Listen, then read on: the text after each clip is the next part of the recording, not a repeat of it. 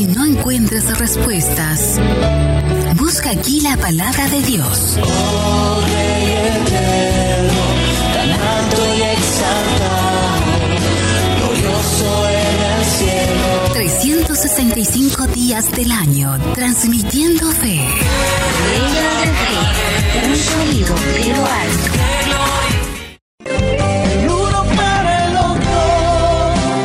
Bendiciones, este es tu programa. Dos son uno. Dice la palabra del Señor, así que ya no son dos, sino uno solo. Por tanto, lo que Dios ha unido, que ningún ser humano lo separe. Mateo 19:6. Bienvenidos. Hola, un gusto saludarles nuevamente. Yo soy Beverly y qué bueno estar aquí en este programa. Eh, Uriel, ¿cómo estás? Lo que vamos a compartir hoy, ¿de qué se trata? ¿Qué tal Beverly? Gracias a Dios estamos bien. Vamos a continuar ampliando si realmente es fácil que los dos sean uno. Y vemos que no es fácil. No es fácil porque estamos en un mundo caído y a raíz del pecado original.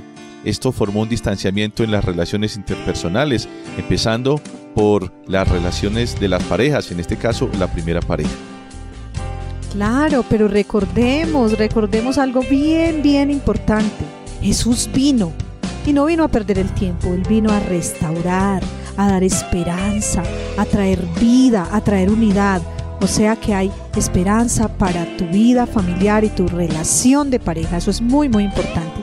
Y hoy vamos a trabajar rápidamente dos aspectos para poder empezar a ser uno. ¿Cuál es el primero de ellos, Uriel? Indudablemente el primero tiene que ver con Dios y es que usted y yo podamos mirar la unidad de Dios.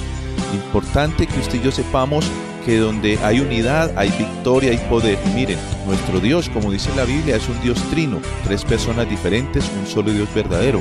Pero no vemos, no se registra en la Biblia una competencia en donde el uno quiere figurar o el otro. No, cada uno está en su posición y trabajan en unidad.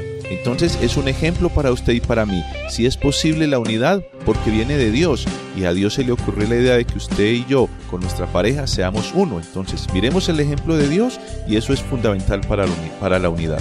Y segundo, ¿qué otro aspecto podemos tener en cuenta? Bueno, el segundo, Señor, te pido que todas las parejas que escuchan este programa con este segundo aspecto tengan apertura en su corazón para trabajarlo. ¿Saben? El segundo aspecto es tomando la decisión de unificar el manejo del hogar. ¿Cómo? Sí, en todas las áreas del hogar. Si miramos un aspecto, por ejemplo, las finanzas, debemos trabajar en pro de que las finanzas sean conjuntas, no separado, que el uno paga una cosa, el otro otra.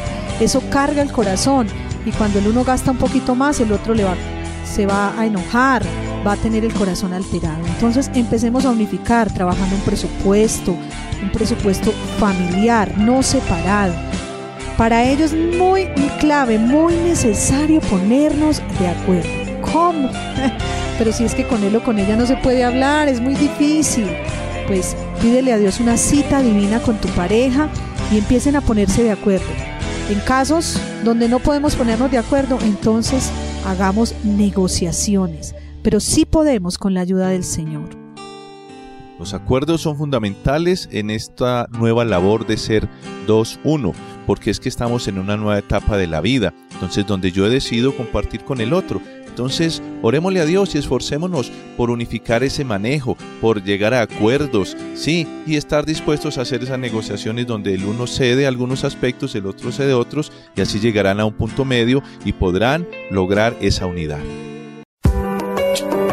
Ahora la frase del día. Cuando me caso, muere el yo y nace el nosotros. Este fue tu programa Dos son uno. Te esperamos con más tesoros en esta gran aventura. El uno para el